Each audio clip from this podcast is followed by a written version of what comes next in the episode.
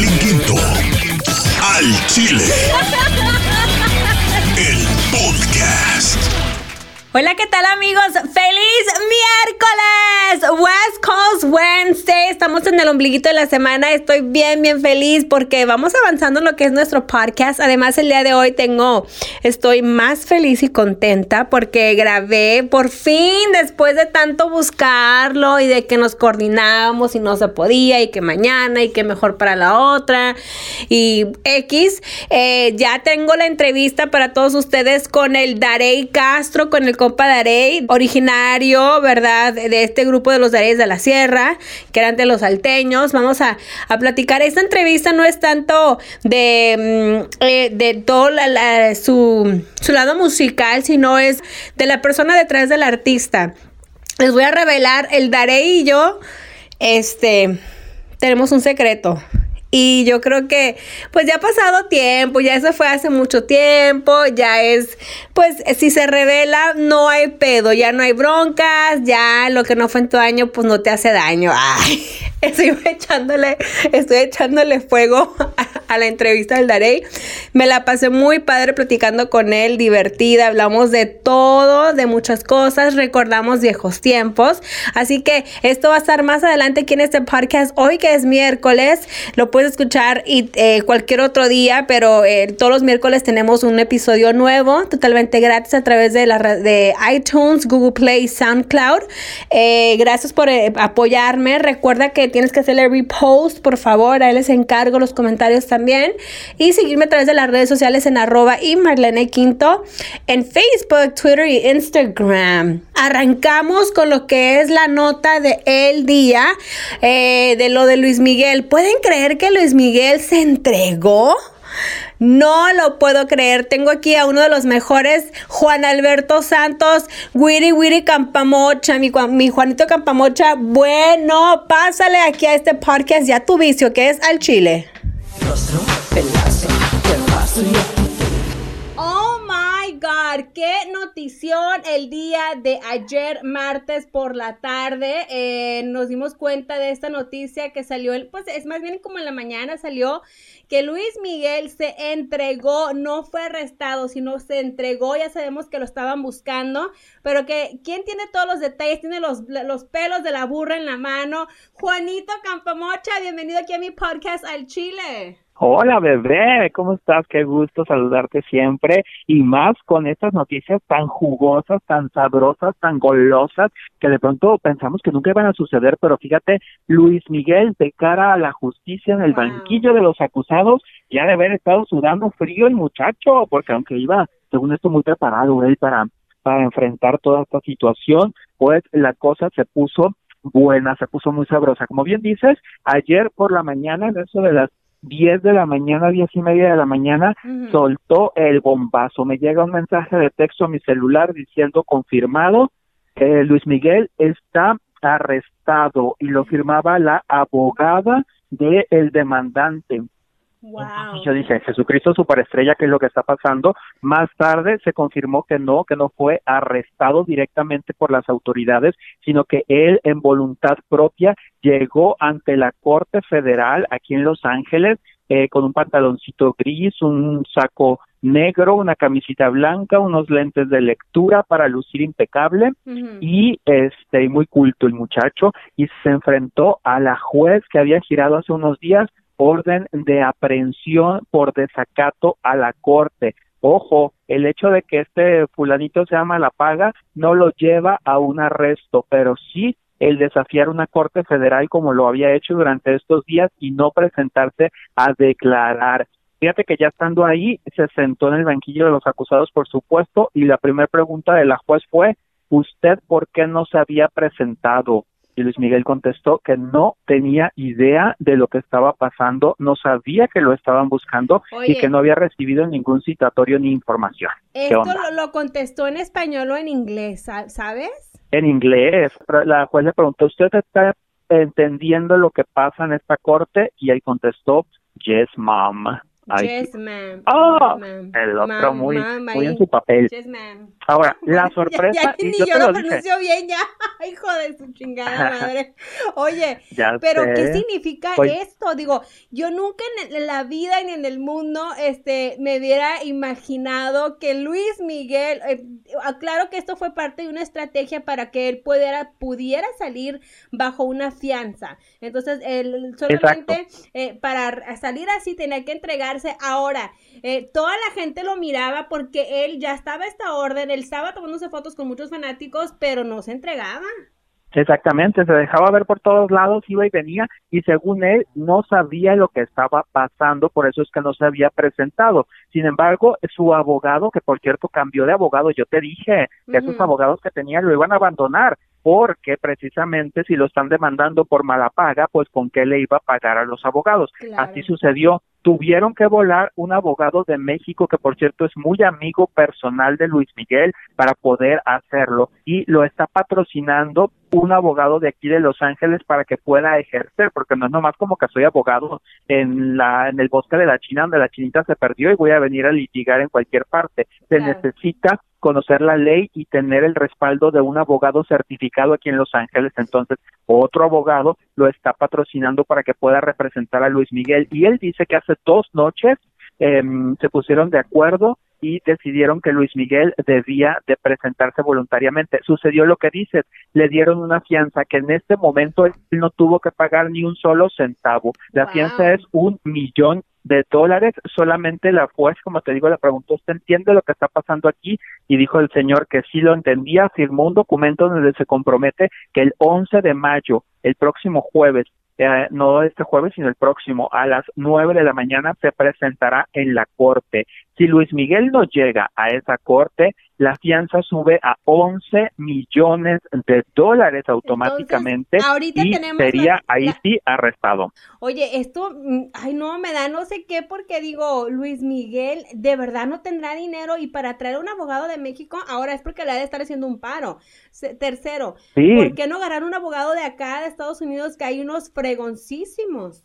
Pero pues estos quieren billete de por adelantado, porque acuérdate Claro. que además del 1.4 millones que Luis Miguel le tiene que pagar a su ex manager, que ya la juez dijo, 1.4 millones van para la bolsa de este vato, Luis Miguel también tiene que pagar todos los gastos que le ha generado a la corte y a su demandante, es decir, pagar hasta el abogado que lo está demandando, pagar toda la búsqueda que la corte ha hecho para ubicarlo, todos los eh, citatorios que le mandaron, todo eso, el mensajero que fue a llevar el, el, el, el citatorio, todo eso lo tiene que pagar Luis Miguel ahora. Entonces, no solamente es el 1.4 millones que tiene que dar. Ahora, estando ahí también la juez le dijo, ¿dónde está tu Rolls Royce que yo mandé que se te quitara para darlo como abono a este señor? Y Luis Ujú. Miguel contestó que no sabe en dónde está su propio auto que él se lo presta a sus amigos y no sabe quién lo tiene en este momento. Recordemos que para hablar en una corte tienes que hacer juramento de que vas a decir la verdad.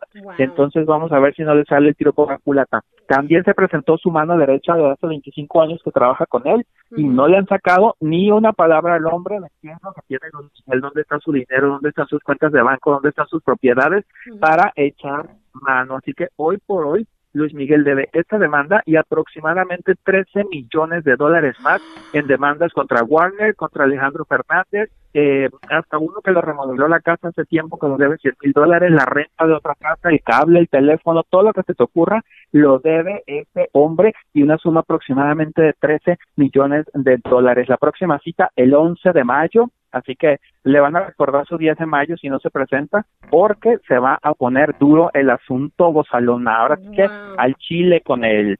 Neta, está, está, esto es para mí increíble que Luis Miguel le esté pasando esto a Luis Miguel. Ahora, sí, la otra vez que me dijeron, ay, Basalona, que no tienes trabajo y que la chingada, dije yo, si Bar Bárbara Bermudo no tiene jale, ¿qué, ¿qué esperan de mí, hombre?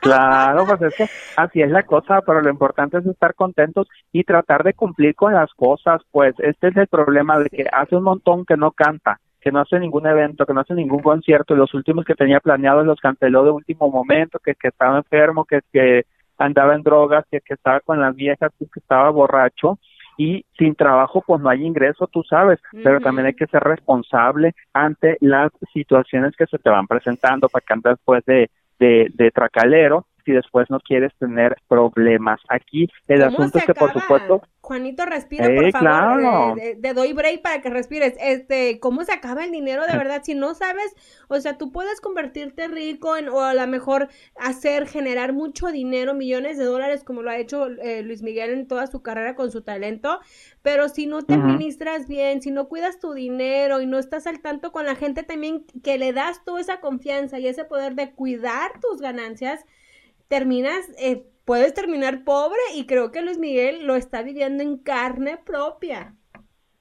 Claro, y aparte, ¿cómo se llama? La, la cosa es que él vivió con muchos excesos, que se iba en el yate por el mundo y eso pues no cuesta tres pesos, andar por ahí en tu barquito de, de aquí para allá, tenerlo anclado, eh, comprar casa aquí, comprar casa allá, mantener a todas las viejas que tenía, porque tampoco, no creas tú que Sofía Vergara o que, o que Mirka de Llanos o, o la misma Araceli se conformaban con una cajita de chocolates corrientes en la esquina, no, pues a todas la llenaba de lujos, de joyas, de cosas, este, padres, y ya yo lo único que estoy esperando es que la chule se una a todas estas demandas y diga, oye, mantente a los plebes tú también, que nunca me das un peso, y que se sume esta otra demanda que también podría suceder, uno nunca sabe por dónde le va a venir otro golpe, pero, eh, pues mira, se le vino el mundo encima, el sol está más eclipsado que nunca y si sigue así la cosa vamos a tener que hacer un Luis Mitón para juntar billete y a ver si ayudamos a este pobre hombre en desgracia. Ayúdenme a mí también, por cierto. Por, mi, por mientras yo me mocho con las nachas cuando quiera, porque todavía sea lo que sea Luis Miguel. O sea,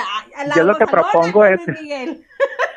Oye, yo le puedo proponer mis visitas conyugales cuando esté en el bote para para que se mantenga un poco alegre el muchacho. Ah. Este, pero nada, oye, y las redes sociales que se pusieron, por supuesto, ingeniosas, poniendo a un sol en el bote, en la, eh, tras las rejas, luego diciendo, eh, usando sus, sus propias canciones de no culpes a la noche, no culpes a la lluvia, esperas que no pagas, este, los memes sacaron el este, ingenio de la gente con los memes. Los memes, la neta, son la, la raza, eh, se pone bien avestruz con esos memes, eh, encuentran un, un, un, humor como buenos mexicanos, ¿no? Este, siempre vemos con todas, eh, todas las desgracias, lo vemos con, con cara de chiste. Pero pues qué mala onda, ojalá que todo le funcione, le salga bien, ojalá que se saque la lotería, porque eso de no tener dinero, de estar en la gloria y no tener dinero, wow, si uno que tiene poquito y de repente andas este quebrado, no tienes dinero, este anda uno ahí bien desesperado, imagínate él cómo se ha de sentir, Juanito. Ay, no, que se te haga la boca chicharrón. Yo sí quiero que lo metan al bote para tener notas y estar hablando del mitote todo el día. Ah. Imagínate que lo liberen, ya se acaba el mitote. No, no, no, nos lo encierre que le den cadena perpetua. Vamos a llevarle su visita por ahí por abajo para que nos dé de qué hablar el muchacho. No, lo que sí es un hecho es que firmó un contrato de 20 millones de dólares para vender su nombre para las series que están haciendo de su vida. Entonces, si ese billete se lo, se lo, lo tiene, va a tener que pagar todas las trácadas que han hecho él o sus representantes o su apoderado legal o quien te dé la gana, pero quien la haya hecho a nombre de él, pues van a tener que pagar. Simplemente Alejandro Fernández, ¿tú crees que se va a quedar de brazos cruzados cuando le dio casi 7 millones de dólares por una gira que el otro jamás realizó? Pues no, la gente quiere recuperar su dinero. Me recuerda mucho, sabes que yo creo que ahorita Luis Miguel se encuentra, eh, yo creo que todavía puede librarse si agarra todo este dinero de estas series y se recupera, hace conciertos. Me recuerda un poco a lo que vivió Michael Jackson, ¿te acuerdas en sus últimos años de vida? Claro. Este también que no tenía dinero, bankruptcies, entonces andaba haciendo esta gira de conciertos y fue donde se enfermó y se puso muy mal, el abuso de, de los medicamentos, de las drogas legales, pues lo llevaron a la muerte, pero me recuerda que él, a él le pasó lo mismo, no tenían dinero. Claro, y una vida muy similar, también de mucho sufrimiento, de una niñez eh, pues muy explotada, muy difícil, muy misteriosa en muchos sentidos, que han llegado a ser los reyes del mundo y vaya.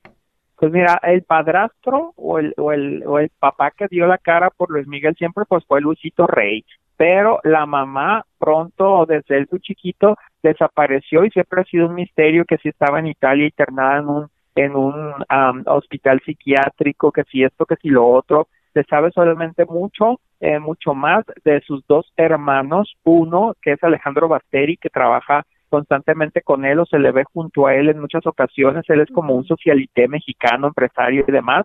Y otro que tiene más morrillo, que vive en Guadalajara y que está en total abandono. O sea, el, el, muchacho hace lo que puede, trabaja en el McDonald's, limpia plazas, hace lo que tenga que hacer para sobrevivir, pero pues cualquiera que lo ve jamás se imaginaría que es hijo eh, hermano de Luis Miguel, porque pues no no tiene ni el nivel de vida ni la circunstancia que nos pudiéramos imaginar, ni siquiera ver su hermano. Pero pues, ¿qué podemos esperar? Si el otro no ve a sus hijos, pues menos al hermano.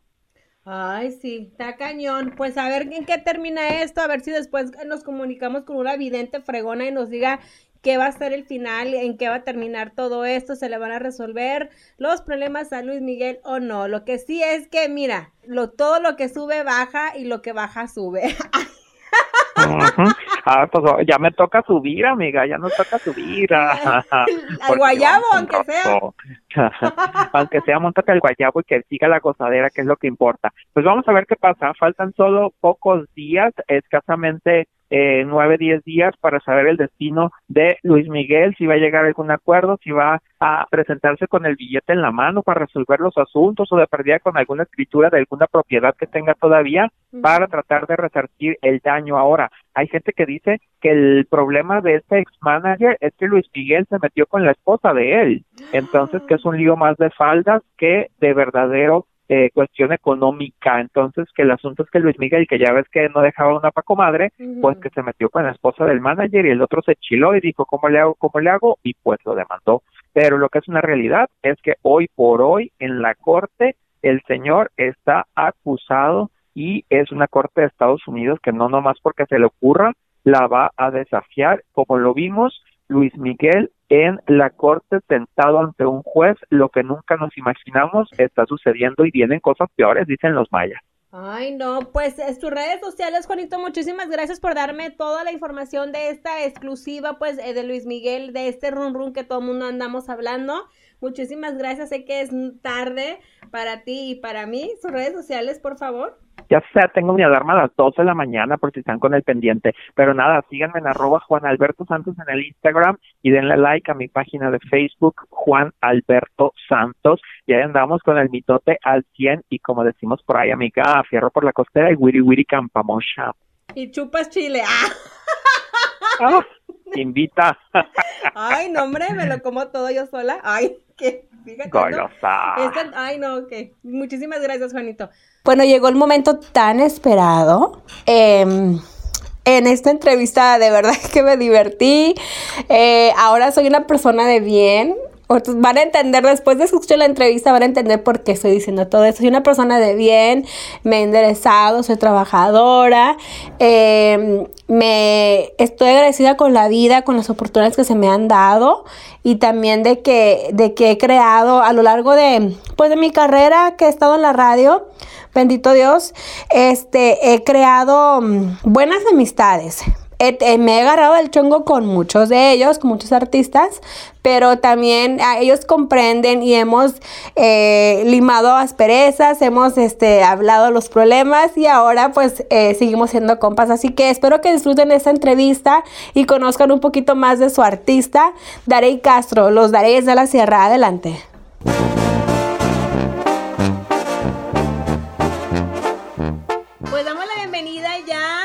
El que, ay Dios mío, está bueno para traer la muerte a Darey Castro aquí en mi podcast al Chile. Bienvenido, Darey. Ah, muchas gracias, mija. Aquí estamos contentos de la vida eh, para probar el chile. Oye, ah, chupan, ¿no? es al revés, hombre. No, pues ya, esto, esto siempre ya no se sabe, oye. Ah. La neta, estaba hablando con una amigocha el fin de semana y hay problemas de amor, ya ves. Y no, que no sé qué. Dije, mira, toda la gente que nos anda tirando los perros ahí, los vatos en, las redes sociales, supieran que aquí andamos llorando por unos buenos para nada. Y dice, sí, le digo, oye, pero la otra vez conocí un muchacho y me dice, ¿a poco? Le dije, sí, le dije, yo hablando muy bien con él y todo. Y luego me dice mi amiga, hey, güey, ese vato es bisexual. Le dije, ¿qué? Y me dice, sí. Y dije, ay, no, no pudiera yo andar con alguien con mucho respeto, ¿verdad? Cada quien. Al menos no va a decir que nunca porque uno nunca sabe, pero porque luego me pasó por la mente, dije, pues yo no sé si él le dan o él da. pero pues para el caso es la misma, ¿no? Porque viene siendo, pues, bisexual, le gustan los hombres, ¿no? Entonces, mejor ni te preguntes esas cosas. No te lo puedes imaginar, ¿no? Ay, no, por eso te digo, no, no, no quise yo. Dije, no, hombre, tan buenote que está y cada quien, pero pues no, yo todavía no estoy lista para ese rollo. Todavía no. Porque. ¿Ni tú para las mujeres? No, no, no, ando yo. Esa respuesta está muy incrédula. Ando, ando yo muy ahorita. Ando sufriendo de amor, Daré, ando sufriendo de amor, pero.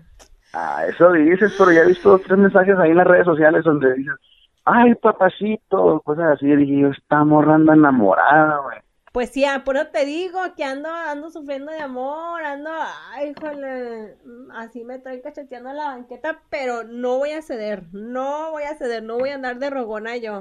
Porque son así los vatos, Dale. Primero anda uno detrás de ellos y después ahí andan haciendo panchos y ya no nos pelan y luego ya andan detrás de uno. Y neta, es como una inercia eso, ¿ah? Es que cuando uno no tiene las cosas ahí fácil, dice, ah, pedo, al rato le marco ahí como quiera. Pero cuando le marcas y ya no lo tienes ahí, dices, puta madre, ¿ahora cómo le hago? y te aferras a querer tenerla. Es como, no sé, es como una cosquillita que siempre... Pues es como ley de la vida, pues nadie sabe lo que tiene hasta que lo pierde, pues sí. ¿Y tú qué me recomiendas? ¿Que me haga difícil? ¿No sea tan fácil? No, pues obviamente cada quien va, pero yo pienso que sí deberías de hacerlo sufrir. Para que sepa, para que valore. Y así uno ya valora más las cosas y trata con cuidado, porque si realmente cuando uno tiene las cosas fácil, no es, bueno, muchas veces hay hombres que nos gusta que sea, pues que no ande con mamá la morrada, pero de repente, cuando la mujer se pone difícil en el sentido de que no va a ser cuando tú quieras, uno también se aplica, pues entonces ahí es cuando tú debes tener ahí la, la mano por el sartén, ¿cómo dice el sartén por el mango? No sé cómo se dice esa madre. Ah, tiene razón. Entonces, sí, porque yo dije, no, pues si yo estoy chida, yo acá, este, pues este, de arranque, pero no tanto así. Y dije, no, ya es que no, dije yo, a la riata, yo, yo no voy a contestar, ni voy a buscarlo, ni le voy a mandar mensajes, ni nada. De repente sí batalla un poquito porque ando poniendo como indirectas, pero digo, ¿para qué ando haciendo esos panchos? ¿Para qué? No, sí, cierto. Sí, no, tienes razón, hombre déjalo que sufra, solo va a llegar otra vez. El que ya probó, vuelve a repetir ahí, quiere volver a repetir. Mm. Y luego, si está bien el jale, más. Ah. Eso ya depende de ti, ¿no? No, claro, claro. Pues uno de repente ahí se deja caer las greñas. Oye, ¿tú ves porno, Dani? Ah, sí, de repente. ¿Para qué ves? ¿Para aprenderte o para aprender? ¿Para aprender o prenderme?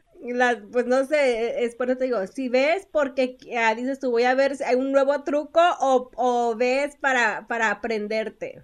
Yo creo que para aprender no creo porque generalmente cuando estás con una persona y se te olvida todo lo que hayas visto, dices puta madre, todo lo que miré no lo puedo ver.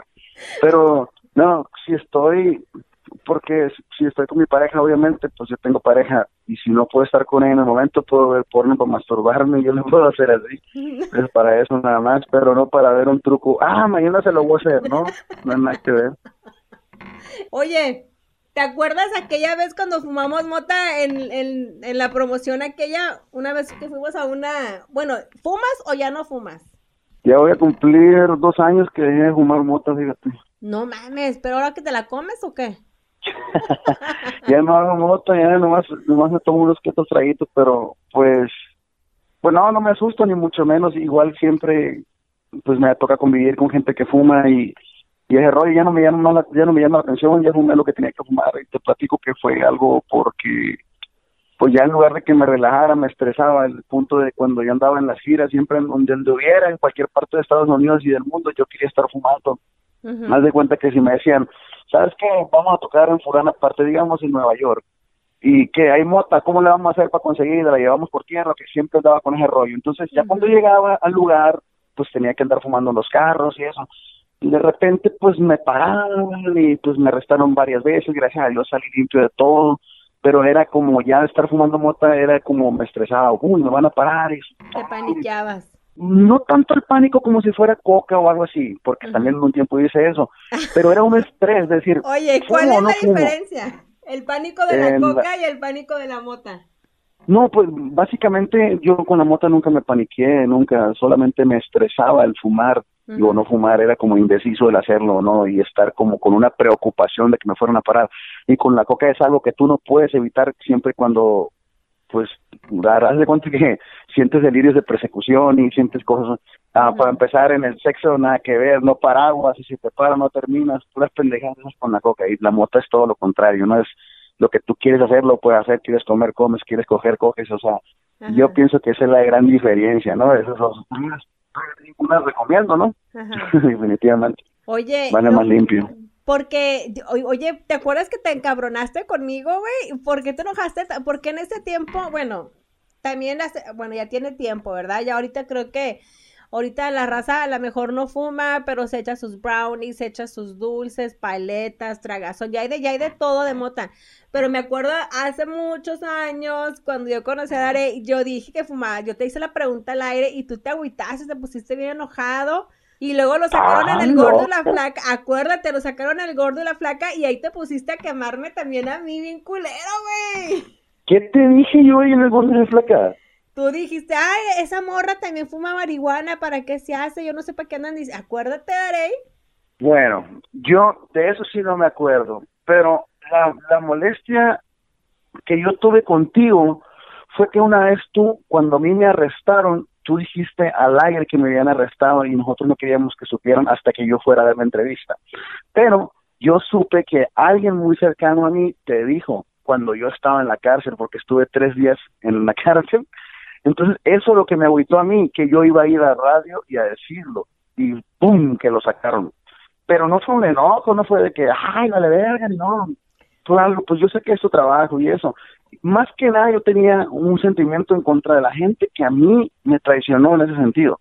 Pero pues yo siempre, yo nunca lo oculté, todo, toda la gente sabía que yo fumaba, incluso en las entrevistas yo lo decía, entonces yo no me acuerdo de que te haya dicho, qué me dices? No, no me valía madre. La neta, yo ni me acuerdo, fíjate, yo ni siquiera me acuerdo lo de la cárcel, la neta, ni me acuerdo de eso, pero yo me acuerdo que si yo sí dije al aire que fumabas mota, todos sabíamos que fumabas mota, pero como que el, público, los fans, como que no, no sabían que fumabas mota.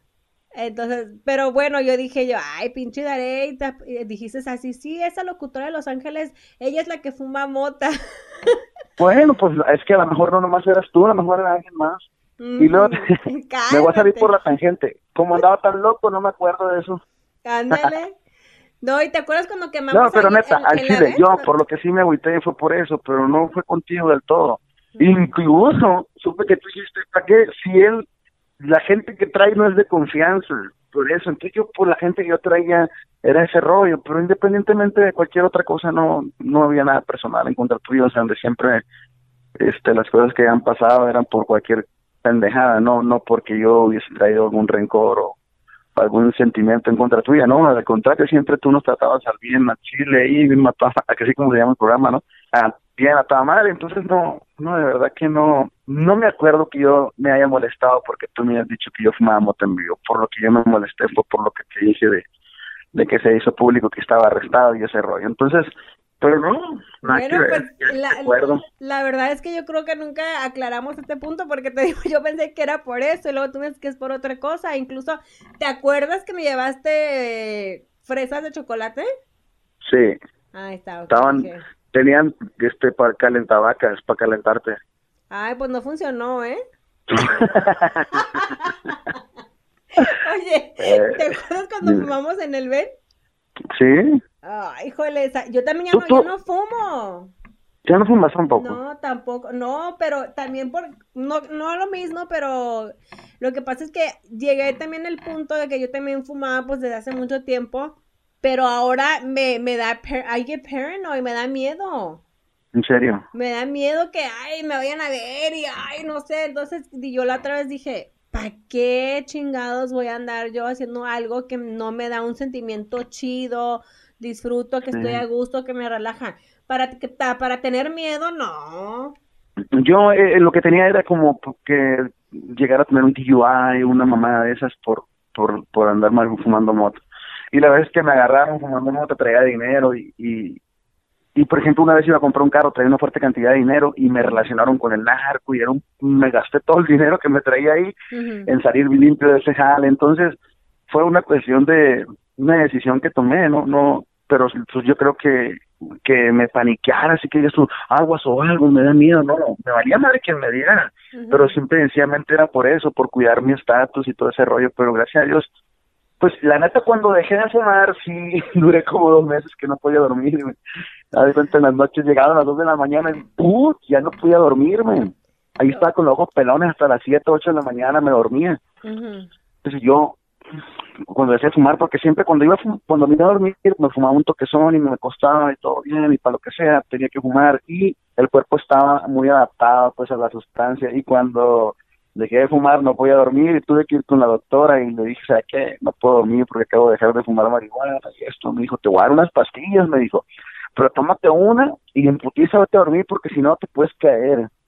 No te pues, de volada, pues, duérmete o ya la cama. Entonces eran pastillas para dormir, entonces eso, ¿da? Sí, eran pastillas para dormir porque no podía agarrar el sueño, mija. Pero ¿sabes qué? Entonces, ah, es que estamos igual porque yo también, sabes que no puedo dormir y si todas las noches me tengo que aventar, pero no son con uh, de las que tú te, las que te dieron a ti. yo fui compré melatonina y todas las noches me, me echo como dos pastillas porque no puedo dormir. Pero, pero no, mira, yo nomás, verdad que te cuento la historia. Haz de cuenta que esas que me recetaron entonces llegó el momento en que dije, puta, se dieron las dos de la mañana y dije, ver, no voy a poder dormir, me voy a tomar una pastilla. Y me la tomé y en putiza me fui a acostar y, ahí estoy, güey, tres de la mañana con los ojos pelones y no estoy dormido. Cuatro tal, yo, ya dije, no me hizo las pastillas. Pues ahí voy con la doctora, ¿sabes qué, doctora? No me hicieron las pastillas, necesito que me dé otras porque estas no me hacen, yo soy de tolerancia muy grande y bueno, me dijo, te botas, pero ahora sí, me dijo, te vas a la cama. Y pues dice, ay, madre, tío, está bueno, pero me, me fui. Una vez llegué a una tocada a las 3 de la mañana y dije, me voy a tomar una porque voy a tallar para dormirme. Y me tomé una y ahí anduve abajo en la cocina comiendo algo mientras este se me daba el sueño y ya me sentí como que me dio sueño y me subí. Entonces me acosté en otro cuarto donde no estaba mi esposa para no molestarla con el ruido y estaba haciendo un chingo de calor y, y el, el ese, ¿cómo se llama? La ventilación estaba tapada, pero estaba en el techo. Entonces me subí a la cama y quise tapar esa madre. Cuando la quise tapar, ¡fum! me fui por abajo y quedé tirado. Y como pude, me subí a la cama y ahí me quedé dormido. Nunca más me he vuelto a tomar ni una pastilla, fue la única que me tomé. Y pues ya pasó esa madre, era como nomás una adaptación al cuerpo. Oh y ya no tomo ni madre, gracias a Dios. Pero fíjate que hace mucho sí me dieron unas pastillas de esas del doctor. Alguien me, me dijo, mira, tienes que tomarte, si te vas a tomar esa pastilla para dormir, te va a hacer efecto. Y nomás te acuestas y dije, ok, yo me senté en la cama y dije, no mames, ya tengo sueño. ¿Cómo, cómo funcionan? Esas madres sacan de onda, ¿verdad? A mí me, sacan, me sacan de onda cómo te hacen dormir. Creo que relaja tu cuerpo, pues, pero no, yo batallé mucho pero fueron nomás un lapso de dos meses. Ya de ahí para adelante ya como que empecé a agarrar el rollo otra vez y, y ya pues todo bien. Gracias a Dios ahorita. Me siento bien, me siento tranquilo. Creo que por mucha gente que me que me había tratado antes ha visto un cambio en mí, pero es obviamente ya soy menos a ¿cómo se puede decir? Menos explosivo en el sentido de la palabra que pues como que pienso las cosas más. Antes a mí yo decía, ah, sí, está bien a la verga lo que pase. Y hoy como que analizo más la situación y eso, ¿no? Pero pero yo físicamente, mentalmente me siento mejor porque no tengo que estar dependiendo pues de esa madre y es más a gusto. Por así pisteo, ¿eh? Sí me puedo amanecer pisteando, sin ah. truco, sin nada. Ah, no, yo también pisteo, ¿eh? La otra vez me tomé un 18 y dije yo, hijo de su fui pinche macuarra albañila, yo aquí, hombre. Y andaba Neta, yo sola me eché un 18. Pues yo no tomo cerveza, no tomo cerveza, nomás cuando como o algo así, sí, una carne asada, una comida especial, marisco, sí me tomo una o dos. A mí me gusta tomar vino, ya, o sea, o también whisky o tequila, para emborracharme de volada. También yo soy tequilera, ¿eh? También. Oye, y fíjate, ¿y cómo, cómo te ha ido bien ahorita con la rola, no? Bueno, ahorita, bueno, me, me, en el sentido de que no es la versión tuya, pero es tu canción, la de Adiós Amor de Cristian Nodal. Sí, fíjate que le está yendo muy bien al, cabrón este. Me da gusto de, de, de alguna manera este que pues que haya tenido un tema de los que, porque el morro siempre ha sido fan de la música de uno, humildemente, y entonces, pues me da gusto, fíjate que al principio mucha gente me decía, oh, que tú, que este, que aquel mejor, entonces pues yo pienso que ya es, le tocaba que él se la programara, ¿no? Y, que le pegara chingón. Digo, de alguna manera es algo distinto que hizo por el mariachi, ¿no? Y, eso. y fíjate que, para no hacerte la más larga, ahí fui a terminar en la compañía, acabo de firmar con ellos hace dos semanas. Entonces soy JG Music, soy de, de la gente de Jaime, estamos pues del rancho y ellos. Y, y Simón, la neta al principio sí decía yo, puta madre, pues, ¿por qué la grabó este güey? Pero realmente ellos me hablaron a mí y me dijeron, ¿qué onda con ese tema? le para adelante, le dije yo. Y pues ya, creo que en este momento le está yendo muy bien y, y, el morro tiene manera para seguir haciendo las cosas, ¿no? Pero sí la gente dice, oye, ¿por qué putas la grabó? Y que tú y esto. Pues es que él le tocaba, ¿no? No pasa nada. Y le quedó bonita, ¿no? Yo la escucho, bueno, te voy a ser sincera, yo la escuché y cuando yo la escuché la primera vez dije, no mames, esta es la de la de Daré. Y siempre que salía al aire la presentaba. Esta canción es este Cristian Nodal, pero es de mi compa Daré, si no me equivoco. Pero yo siento que el vato sí es como seguidor tuyo, es fanático de tu música, porque siento que le dio casi el mismo feeling, obviamente con diferentes arreglos. Pero de repente yo, siento que, que ya, ves, hay canciones que las graban diferente, pero yo siento que él lleva ahí como ese estilito tuyo, más solamente diferentes arreglos, pero le quedó muy padre. Sí, no, le quedó muy bien. Haz de cuenta que así como él la interpreta, como está, yo la interpretaba o la sigo interpretando en mis canciones cuando mis presentaciones en vivo, perdón, porque ya ves que él hace, la canción original de banda es Miro tus ojos y eres feliz, y sigue así hasta que explotan. Pero yo en las presentaciones en vivo, siempre al salir así, pienso que ahí lo miro desde mi compa y pum, dijo, mejor hago grabar así. Pero te digo, eso eso me, me da gusto porque pues significa que que realmente estaban haciendo bien las cosas o, o me da llena de orgullo de que un tema de esos yo lo haya grabado en su momento y ahorita esté pegando. Además, eso va acarreando a que la gente voltee a verlo a uno, ¿no? Igual, mucha gente no sabe dónde viene el tema, pero la mayoría sabe también y, y pues eso es bueno, ¿no? Porque voltean a verlo a uno. Y ya varios grupos también. Te ven diferente también, ¿no? No nomás te ven como, ah, el Daré, y entonces tienen una imagen, pero ahora, no, ¿a poco es el compa Daré Simón? Sí, ayuda, como te digo, claro que sí ayuda y y tanto sí que pues ahorita somos parte de la familia de ellos, ¿no? Ni modo decir, no, vale, a ver, este va, por su pinche Estamos de la misma, no te puedo decir nada. sí, sí, lo conozco. De hecho, viene un tema, estamos grabando un disco y viene un tema de él que, que le voy a grabar ahora, lo que son las cosas, ¿no? Ajá, ah, mira, mira, qué padre, qué canción. Ahora me toca a mí. ¿Cómo se llama? Te van a enojar, esto, güey, no te puedo decir. Mmm... Oye, también la otra vez estaba mirando en el Instagram que andaban bajando unos pinches cocos, güey. ¿Qué pedo con eso? Nos salimos, aquí ya quedamos locos. No, lo que pasa es que andamos en Miami y, y la última vez que fuimos, no esta, sino la anterior, eh, hicimos, andaba un amigo ahí con un machete y, traía un gancho y andaba vendiendo cocos. Entonces yo le digo a los plebes, la otra vez andaba un vato aquí y andaba vendiendo cocos y estaban bien buenos. Y ahí luego le dije, vamos a bajarlos. ¿Cómo? No, pues ahí andábamos con pedradas tirándole para tumbarlo, pues. y no, hombre, teníamos como una hora y estaba morenito. Le dijimos, ¿qué andan haciendo? Dice Moreno. No, pues andamos bajando los cocos. No, no nos van a bajar. Puta, pues se da cuenta que me picaron la cola y dije, a huevo lo vamos a bajar ahora. Y ahí empezamos a hacer ideas hasta el último se nos ocurrió subir uno de arriba de otro. Pero pues es parte del show, no agarró este torreo. Oye, ¿por qué tenías tu cuenta bloqueada? Bueno, la tenías privada más bien. La tenías privada y ya mire que ya la desbloqueaste. Sí, estaba privada nomás porque, bueno, como estamos hablando de Chile, te voy a tener que hablar de Chile. No, porque pues realmente una de mis ex, una de mis ex se metía a ver cosas ahí para estar mamándome acá, decirme cosas a mí.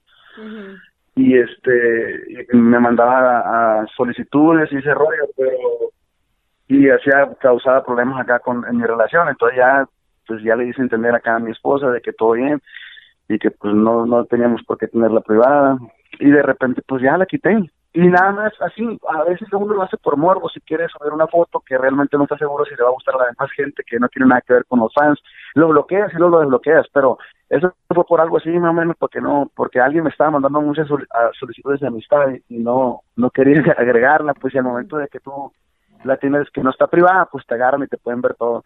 Y al de cuenta que se metían y miraban todo y luego me decían, oh, si tú te vistes así y la niña o esto, sí me explico. Entonces, todos parejos, mija. Entonces era por ese motivo.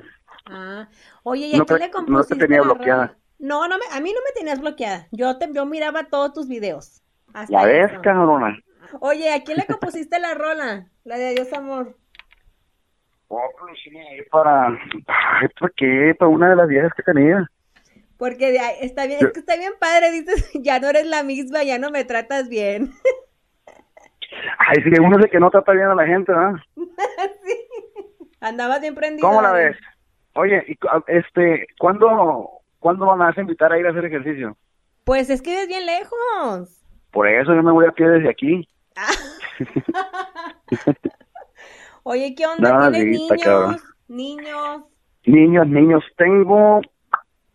Bueno, de una vez voy a la primicia aquí. Mira, tengo cinco, cinco hijos, ¿no? Tengo dos niños que ya están grandes, los niños. Está uno en México y todos los demás están aquí. Está una, una niña en Phoenix. Son dos niños y tres niñas.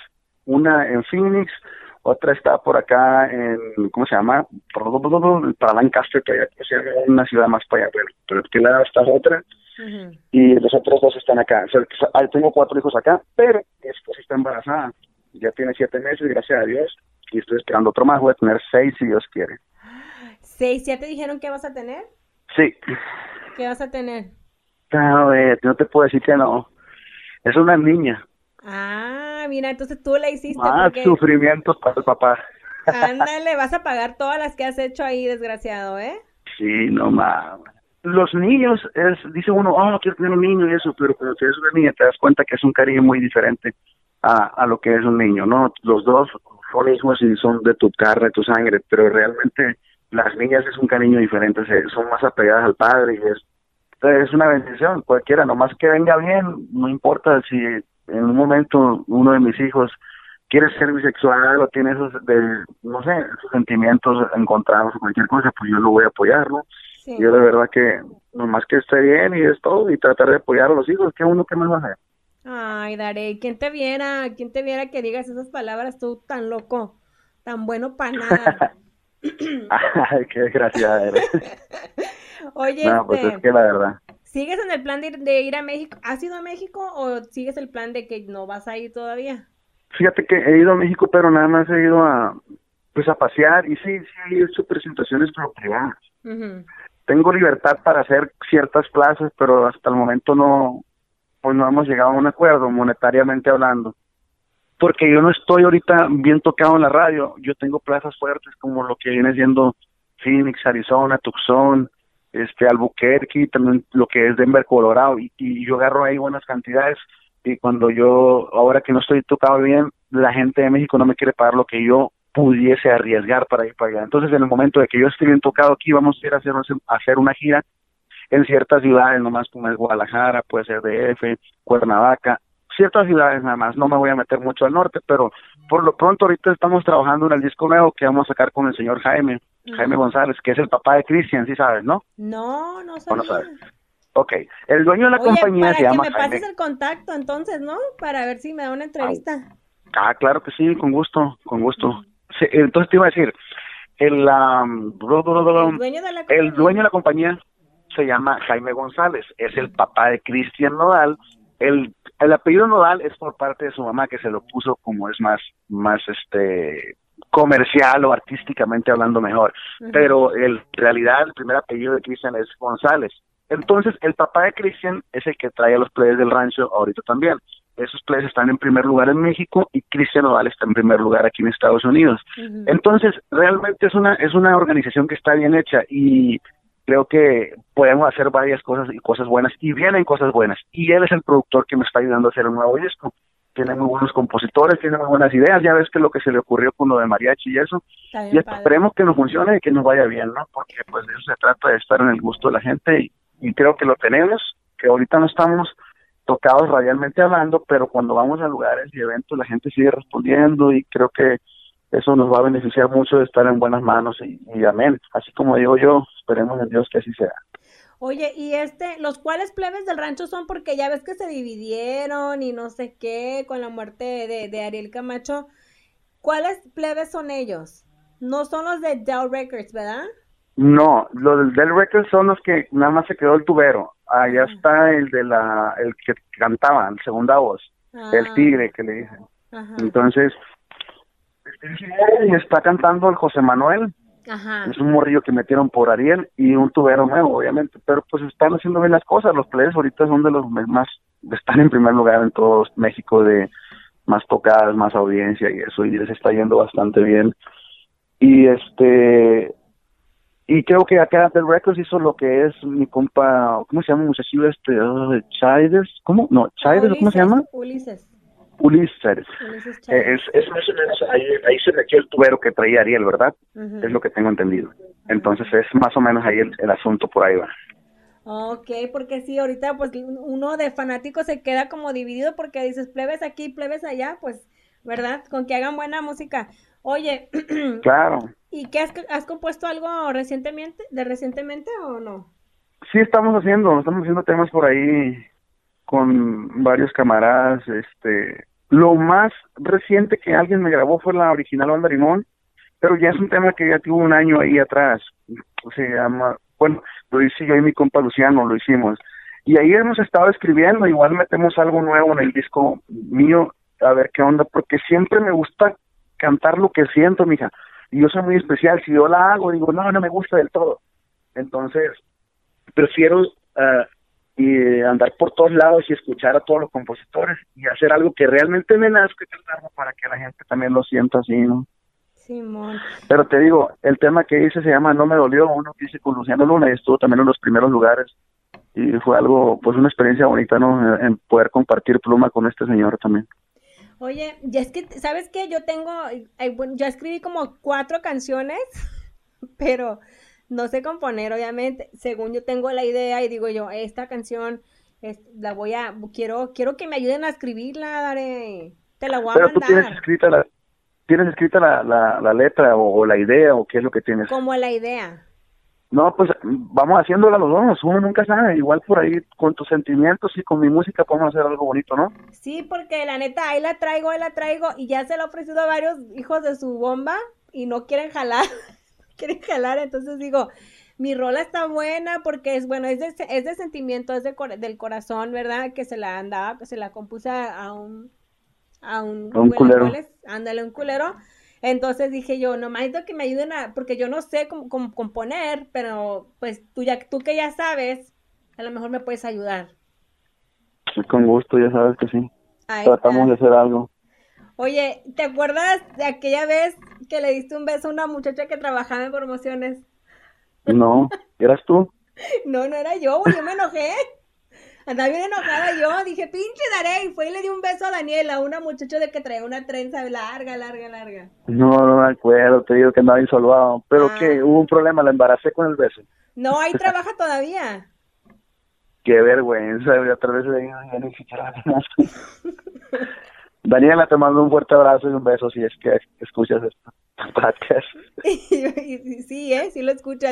Yo siempre lo doy carrilla y le digo, pinche Daniela. Ya antes, le dije, dale gracias a Dios de no te- que no te desgreñé, morra. Si no, te porque andaba bien loca. Si no te hubiera des- desgreñado en ese momento, la había arrastrado yo. Daré, fuiste le, diste un, le diste un beso enfrente mía. Ni Parte respetaste. celos porque tú no me dabas nada. Ah. como eres, como Sí. eres panchero. Ah. Oye, ¿y la, estás grabando una película o qué estabas grabando? Yo miré algo en las redes. No, mira, es una serie de 12 capítulos. Nada más ahorita estamos rehaciendo algunas cosas porque queremos estar seguros de lo que, bueno, que queremos que el público se lleve una buena impresión, un buen sabor de boca de eso. Ahorita acabamos de traer un, un, un director que, que viene de Miami, que estuvo relacionado con el cartel de los sapos y también con Ruta 35 y ha hecho cosas buenas. Y precisamente ahorita venía hablando por, con él por teléfono porque tengo una conferencia para estamos analizando todos los capítulos y a ver si reducimos o hacemos película de lo que es la serie para que esté en realidad queremos algo bien, ¿me entiendes? Ya tenemos bastante tiempo con eso que está hecho ahí y pues queremos que el público se quede con un buen sabor de boca, pero tenemos muy buen este pues muy buen elenco y esperemos que que la gente le guste, ya está terminado, está musicalizado, ya va a pasar, ¿no? Pero te digo, queremos estamos analizando con gente que sabe realmente, no es que no haya participado gente que que no sabe de esto, simple y sencillamente que queremos lo mejor para poder nosotros eh, tener los pelos en la mano y ofrecérsela a alguien que, que le interese, me explico, pero ya de- definitivamente que, que ahí está hecho. Ya ahorita lo único que estamos haciendo es escoger qué es lo que se queda, qué es lo que no, si lo reducimos a cinco capítulos, hacemos una película, si lo dejamos en 13 capítulos, pero ahí está, son 13 capítulos de, de 40 minutos a 44, 45 cada uno, y esperemos que, que pronto quede ya esa manera para recuperar la inversión y que la gente sepa de dónde venimos y todo ese rollo, todo lo que hemos batallado, ¿no? ¿Y esto es como que basada en tu vida? Sí, de hecho yo hago una actuación, hago un papel ahí en la serie y es basado en lo que en lo que todo lo que yo pasé desde morrillo a hasta hasta el éxito de hasta el día de hoy. Más o menos hasta ahí viene. Y creo que pues vienen hay muchas cosas ahí que que el público tiene que saber no pues que no nada más es ah yo canto me subo ya no yo creo en este medio se sacrifican muchas cosas. A veces tú lo que quieres no lo puedes lograr eh, y lo que no quieres es lo que se te presenta y hay que aprovecharlo, te ves involucrado en cosas que no. ¿Por qué? Porque yo cantaba corridos. Yo al principio me, yo me crié en un ambiente de pura mafia, yo mi papá cargaba marihuana, todo el mundo en la casa estaba relacionado con eso, pero yo no tenía esa inquietud. Y yo me alejé de eso y me metí en la música y dije yo, no, yo mejor en la música la hago machín. ¿Pero qué? Cantaba corridos, se da cuenta que era uno más de ellos. Y me pasó lo que me pasó y todo eso está desde principios de, en la serie, ¿no? Entonces, mm, va a estar bueno, algo interesante. Se va a mirar ahí el, el, atentado donde se murieron tus compañeros que los alteños, ¿no? Los, si no me equivoco. Sí, de hecho es ahí finaliza la serie, la primera temporada y esperemos que que ya la termine este amigo, que la deje como como yo quiero, ¿ves? Porque sí es importante que el público se lleve un buen sabor de boca, ya tenemos bastante tiempo con eso. Y, y pues sí hemos hecho una fuerte inversión, pero todo es para el mismo público que entienda y que más o menos para todos aquellos que van empezando sepan dónde se están metiendo, que no es tan fácil como la piensan, ¿no? Sí, y más en este tiempo, ¿no? Yo digo, yo veo ahorita como hay muchos chavitos cantando, porque hay muchos grupos ya muy bien plebes, pues los morrillos, y cantando tantas cosas tan pesadas. Digo, en el caso, digamos, de Alfredo Olivas, ya ves también lo que le pasó, que también es, es creo que es tu compa el Alfredito. Sí, sí, sí. Mira, Alfredo tiene mucho valor para seguir haciendo lo que hace, pero va a tener el apoyo necesario para seguirlo haciendo y, mis respetos para él porque pues no es fácil, ¿no? Yo yo me imagino que, que aunque él vaya, él se siente pues gusto con la agitación, pero él es, es un valiente porque le sigue cantando a sus fans, a la gente que lo pide. Mis respetos para él y esperemos que Dios me lo guarde por mucho tiempo más y siga haciendo gran música que la, la que sabe hacer, ¿no? Oye, ¿y con quién te la rolas cuando tus amigos famosos, con quién te rolas? Fíjate que soy muy, casi no me junto con gente del medio. De repente cuando nos encontramos así en un evento después y eso, nos saludamos, nos tomamos unas copitas y eso. Pero obviamente sí tengo comunicación así con gente, pero no del todo como, oh, vamos a hacer una carreta y eso no, soy muy un poquito alejado de ese rollo, no por por egocéntrico, por egoísta, ni mucho menos, ni envidia, es como que yo tengo la mentalidad de que cuando uno está en casa, pues tiene que descansar y no me gusta molestar a la gente. Pero pues no me llevo mal con nadie, con todos al que me encuentro los saludo y trato de, dejar una buena impresión, ¿no? Porque a veces tú puedes ver a alguien y dices, ay, ese güey me cae gordo y no lo has tratado, lo tratas y sabes que es totalmente lo contrario. Y siempre trato también yo de, de saludar a toda la gente y, y este y más a los colegas. Pero acá que digas tú oh me fui a pistear con fulano no la neta no.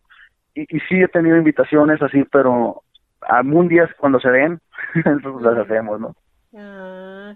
oye y este ahorita está agarrando bien bien machín el ritmo de el, el estilo de Cerreño verdad porque yo siento yo siento que con esta música desde hace mucho empezó, empezó, pero como que no despegaba, no despegaba y ahorita siento que, que ya despegó. Sí, exactamente. Esperemos que pues que se quede por mucho tiempo porque es bonita música, la neta. Es un papistero esta machín y, y hay muchas agrupaciones que, por ejemplo, la gente de Tijuana, todos los músicos de Tijuana tienen un feeling diferente a lo que es como Hijos de Barrón, Los Tres del Rancho, es Ulises Chávez también, toda esa gente toca más ranchero, la de Tijuana es un poco más moderno con guitarras, es un feeling diferente, pero al final de cuentas son guitarras. Y, y creo que sí, tiene razón, creo que esto se va a quedar y esperemos que sea por mucho tiempo, ¿no? Ojalá que sí. Y también, eres, oye, estás igual que yo, la estaba mirando en el Instagram que tienes un montón de perros. y esto yo era enemigo de los perros. Eh, haz de cuenta que no, no enemigo, sino que tampoco no era como que muy apegado a ellos. Haz de cuenta que si estaba en la casa yo era muy especial, no quería que, no, la casa es la casa y eso, ¿no?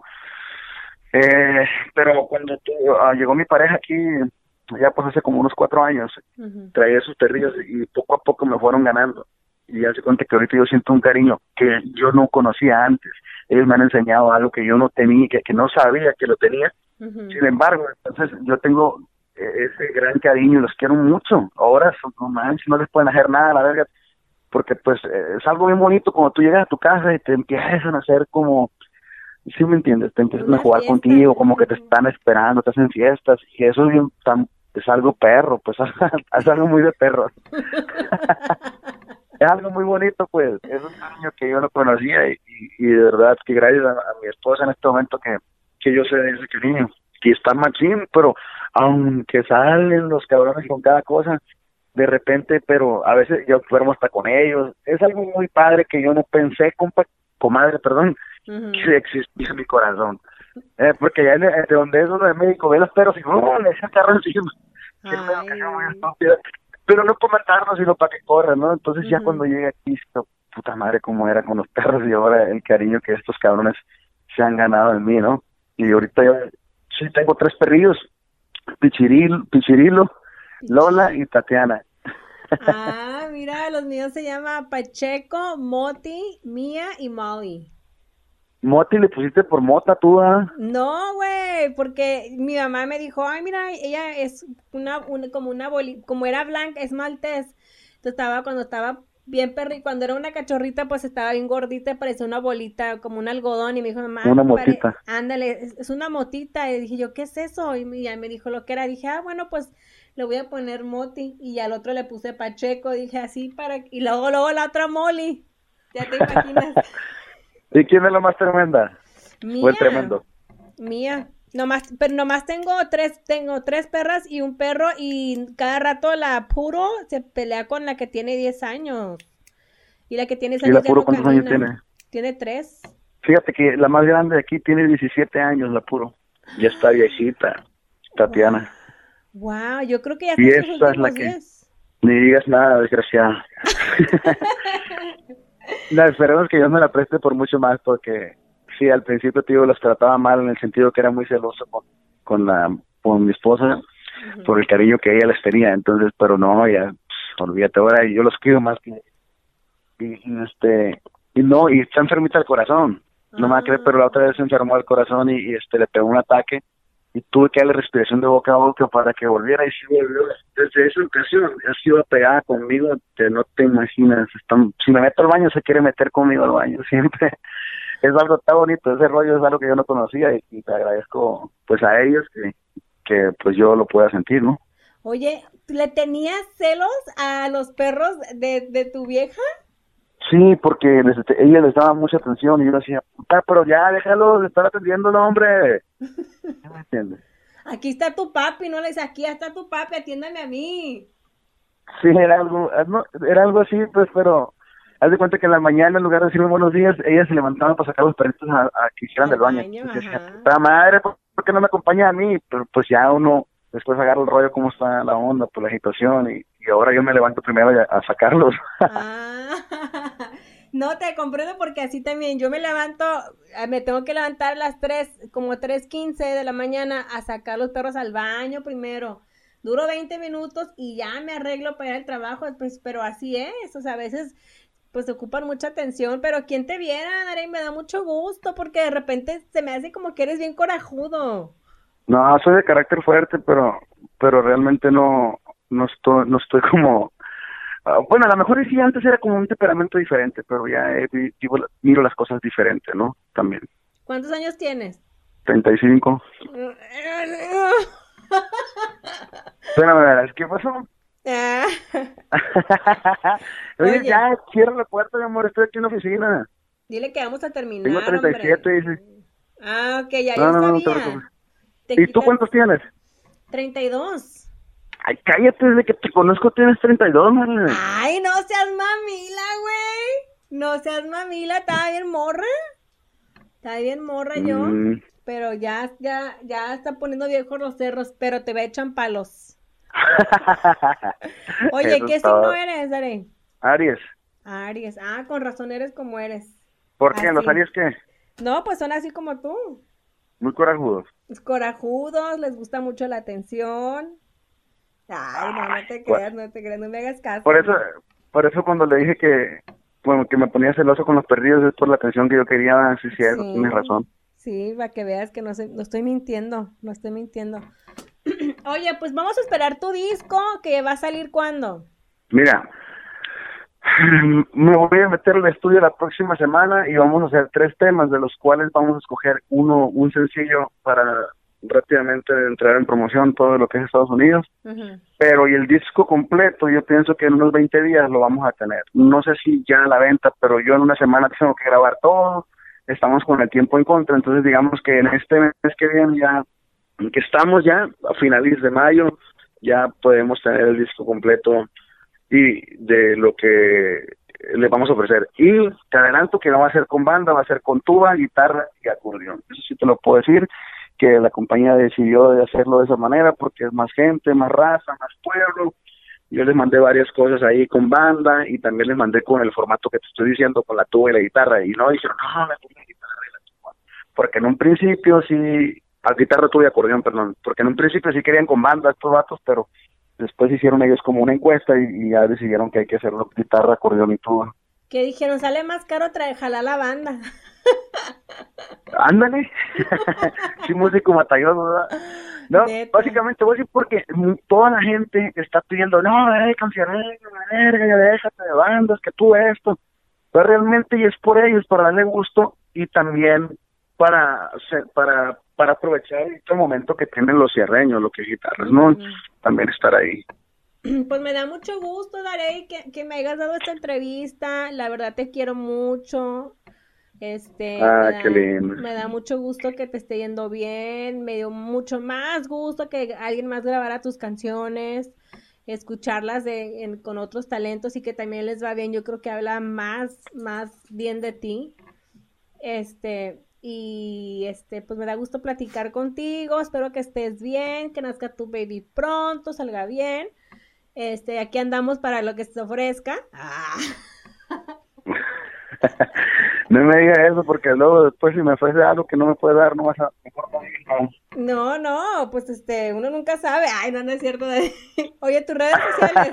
Se van a chingar. No, yo sé, por eso te digo, al rato tu vieja me la voy a encontrar aquí afuera de mi casa. No, nada que ver. Nada que ver. Puro cotorreo, hombre. ¿Cómo se llama tu domadora? ¿Cómo eres cabrón? no? Se llama Sara. ¿Qué dices, Sara? Te estoy oyendo. No, Sara ya se fue, va a hacer un depósito ahí, me estaba diciendo que sí, bueno, que si la acompañaba, pero digo que todavía no terminó, ya se acaba de ir. Pero no, es, es muy buena persona, de hecho, es, es muy buena persona. ¿Para qué te voy a decir? No voy a hacer comparaciones, pero es muy buena gente conmigo y hemos, eh, nos entendemos bien. Pero me da permiso de hacer cosas buenas y malas también, ¿eh? Ah, sí, ándale. Sí, síguele. Pórtese bien, hombre. Apláquese ya. Seis niños, dale. Ya. Yo pensé, fíjate, no pensé que iba a decir que tenía seis niños, porque a mí me habían dicho No, que pero- la raza que fuma mucha mota no puede tener niños. No, hombre, al contrario. Hombre, yo soy peligroso en cuanto te miro y ya te embarazo. Ay, no, pues hazte para allá. No, no, qué bueno que es por teléfono. Soy muy fértil, de verdad, soy muy fértil de- en ese sentido. Te iba a decir, no, pero con ella apenas es el primer bebé que tenemos con ella. Entonces, con la, son con otras mujeres que he tenido los otros hijos, ¿no? Aclarando. Vale más que los cuides, Darey, porque el chavo support y todo eso. No, bendito Dios, no tenemos ningún child support, solamente tenemos tratos con ellas de, de apoyo y es todo. Pero no, child support no quiero, toco madera. Sí, tiene caso, vale más tener una buena comunicación. Sí, está bien. Pues muchas gracias, Darey, por acompañarme. Yo sé que te dije que eran como 15 minutos, pero ese es el gancho, pues. No, no pasa nada, fue una, una plática muy rica, me dio mucho gusto también hablar contigo. Nosotros hablamos mejor cuando estamos en entrevistas porque cuando se acaba ya te quedas bien callada, entonces te agradezco ¿Quién yo? que, hayas- que me hayas tenido que me hayas tenido en cuenta y ya sabes aquí estamos, esperemos que pronto ya cuando estrenemos, estrenemos disco y estemos un poquito mejor ah, musicalmente hablando en la radio, podamos echar otro cotorreo. A ver qué te cuento, a lo mejor ya tengo embarazada otra vez a mi señora. Ay, no, oye, deja que tenga el baby y la falta la, la cuarentena, que se No, ya le dije que en la cuarentena le voy a remangar el otro.